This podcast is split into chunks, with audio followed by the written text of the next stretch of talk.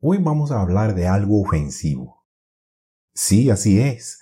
Hoy vamos a hablar de cuándo sería el mejor momento para ofender a los demás. ¿El mejor momento para ofender a los demás? Nunca hay un buen momento para ofender. Bueno, si eso es lo que estás pensando, espero que de verdad no te ofenda, pero te equivocas.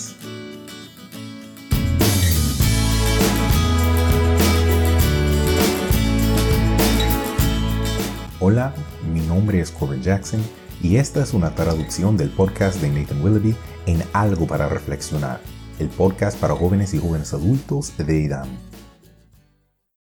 Ya que tengo tu atención, vamos a empezar este podcast leyendo lo que está escrito en Eclesiastés 3.1. Aquí Dios inspiró a Salomón a escribir, Todo tiene su tiempo, y todo lo que se quiere debajo del cielo tiene su hora si hay un tiempo señalado o una ocasión para todo lo que se hace bajo el cielo, eso significa que también hay un tiempo para no ofender. Y hay un tiempo de ofender.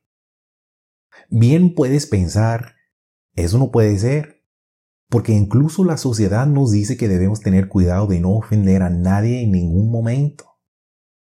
¿Adivina qué? Eso no es exactamente cierto. Para demostrarlo, Vamos a analizar este tema de dos maneras diferentes. Cuando no está bien ofender y luego veremos cuando sí está bien ofender. Empecemos con cuando no está bien. En Mateo 18:7 leemos que Jesucristo dijo, Hay del mundo por los tropiezos, porque es necesario que vengan tropiezos, pero hay de aquel hombre, y puedes añadir mujer, por quien viene el tropiezo. Aquí la palabra griega que se usa para tropiezo es escandalón, la cual se traduce de mejor manera como ofensa. Y de hecho en varias traducciones de la Biblia al inglés se traduce como ofensa.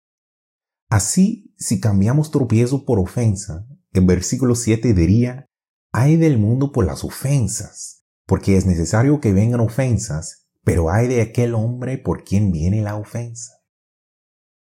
En este momento a lo mejor estás pensando, bueno, aquí mismo Jesús dijo, hay de aquel hombre o mujer por quien viene la ofensa. Así que no debemos ofender a nadie en ningún momento. Pero espera un segundo. Antes de sacar cualquier conclusión, tenemos que detenernos a ver el contexto de este pasaje para ver exactamente lo que está diciendo Jesús. Justo antes de que dijera esto, estaba hablando con sus discípulos sobre la actitud de alguien con quien Dios está trabajando, alguien que se está convirtiendo a su forma de vida. Debían tener una actitud de niño humilde. Y cualquiera que haga tropezar a alguno de estos pequeños que creen en mí, mejor le fuera que se le colgase al cuello una piedra de molina de asno y que se le hundiese en lo profundo del mar. Esto es algo bastante serio, también bastante gráfico. Entonces, ¿qué está diciendo Jesús aquí? La palabra que Jesús utilizó para tropiezos o ofensas, como se traduce en otras versiones de la Biblia, es en realidad una palabra que significa algo que desencadena una trampa, algo que activa un lazo, poniendo un obstáculo en el camino, haciendo que alguien caiga o tropiece. Jesús está diciendo que cualquiera que se proponga intencionadamente hacer pecar a otra persona, o que la haga caer o tropezar a propósito, sería mejor que se ahogara violentamente en el mar. Por un lado, esto debería ser muy alentador para nosotros, porque nos muestra el amor de Dios por su pueblo. Pero, en segundo lugar, también nos explica que nunca debemos ser el motivo de la trampa o ofensa que hace pecar o tropezar a nuestro hermano o hermana. Así que sí, hay tipos de ofensa que no son buenas. Ahora mismo puede que estés pensando, vale, entonces, ¿qué se consideraría una ofensa que hace tropezar? Bueno, hay muchas formas de ofender que pueden ser una ofensa que actúa como una trampa, y debemos tener mucho cuidado. Así que me gustaría darte unas cuantas para que reflexionemos. Pensemos en esto. ¿Cómo actuamos? Debemos preguntarnos, ¿por qué actuamos de esta manera? ¿Qué intentamos representar? ¿Intentamos provocar los celos de otros o intentamos provocarlos a ira? ¿O cómo hablamos? Tenemos que preguntarnos por qué hablamos como hablamos, de qué hablamos, qué intentamos transmitir. Por ejemplo, ¿intentamos que los demás piensen de forma negativa sobre otra persona? ¿Decimos cosas que sabemos que herirán a otro? Otro punto, ¿cómo nos vestimos? tenemos que preguntarnos, ¿por qué nos vestimos como nos vestimos? ¿Qué intentamos mostrar? ¿Intentamos, por así decirlo, excitar a otra persona mostrando cosas que no deberíamos? Y esto puede ocurrir de muchas maneras, tanto para los hombres como para las mujeres. Pero ¿por qué lo hacemos? Tenemos que preguntarnos, ¿la forma en que me comporto, hablo o me visto hará tropezar a alguien para que peque? especialmente a alguien de la iglesia? Esta debe ser siempre una pregunta que nos hacemos. Deberíamos tener siempre cuidado de no actuar, hablar o vestir de una manera que puede causar una ofensa. ¿Y cómo sabemos si algo es ofensivo? Es ofensivo si hace o puede llegar a incitar a que otros hagan algo malo, si les lleva a pecar, Cualquier cosa que hagamos que ofenda debido a nuestra aceptación o promoción del pecado está mal. Y es una ofensa. Jamás hay un buen momento para ofender de esta manera.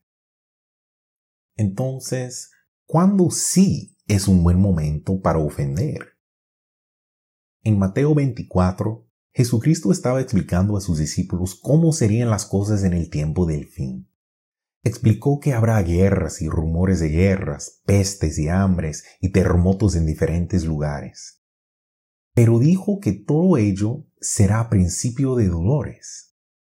Luego pasa a decirnos en el versículo 7, entonces os entregarán, y ese os incluye a sus discípulos y también nos incluye a ti y a mí, a la tribulación.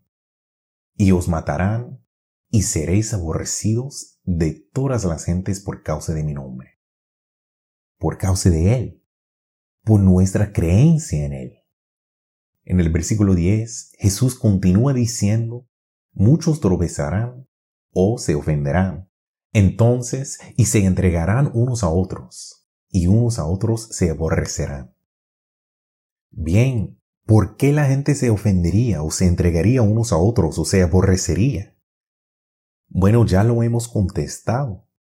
Por la forma de vida de Dios, por su verdad. Y a causa de la verdad muchos se ofenderán. ¿Por qué? Porque no querrán escuchar la verdad.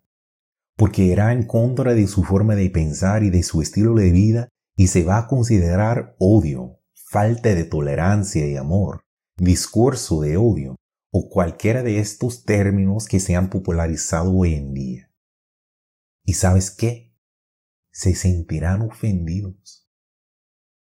Si lo piensas, Jesucristo ofendió a muchos por lo que representaba y defendía. ¿Y qué defendía? El camino de Dios. Defendía la verdad. ¿Acaso los incitó a pecar? No, no lo hizo Solo dijo la verdad, solo defendió la verdad y nunca vaciló. ¿Obligó a la gente a que creyera y viviera de acuerdo a la verdad? No, no lo hizo. Solo defendió, habló y vivió la verdad. ¿Y sabes qué? Eso ofendió a muchos. Jesús nos dijo en Juan 15, 18 a 19, que si el mundo os aborrece, adivina qué, Sabed que a mí me ha aborrecido antes que a vosotros. Si fuera del mundo, el mundo amaría lo suyo. Pero porque no sois del mundo, antes yo os elegí del mundo, por eso el mundo os aborrece. ¿Y por qué nos odiará el mundo? Porque les hemos ofendido con la verdad. A lo mejor estás pensando, ¿cuáles son algunos ejemplos de cómo podríamos ofender a los demás hoy en día a causa de la verdad? Es decir, aún no nos están matando a causa de la verdad. Entonces, ¿cuáles son algunas formas en las que hoy podríamos ofender a otros por causa de ella? Bueno, Aquí hay unos cuantos ejemplos en los que pensar. ¿Qué tal si defendemos el sábado? Digamos que, hipotéticamente, tienes un gran partido o torneo con tu equipo que se llevará a cabo el sábado. Vas a tu entrenador y le dices a él y a tus compañeros que no vas a jugar. ¿Adivina qué? Puede que ofendas a tu entrenador y a los demás jugadores del equipo. E incluso puede que se burlen de ti. Pero sabes, has hecho lo correcto. Te mantuviste en la verdad, pero puede que les haya ofendido. ¿Y qué hay de no ceder a la presión de los compañeros? Si defiendes lo que es correcto, puede que ofendas al grupo con el que te juntas, porque decidiste no hacer algo que ellos iban a hacer y que estaba mal. Por ejemplo, has dicho no a fumar, o no a sus drogas, o no a cualquier otra cosa que sería incorrecto. ¿Y sabes qué? Probablemente perdiste o perderás amigos por ello.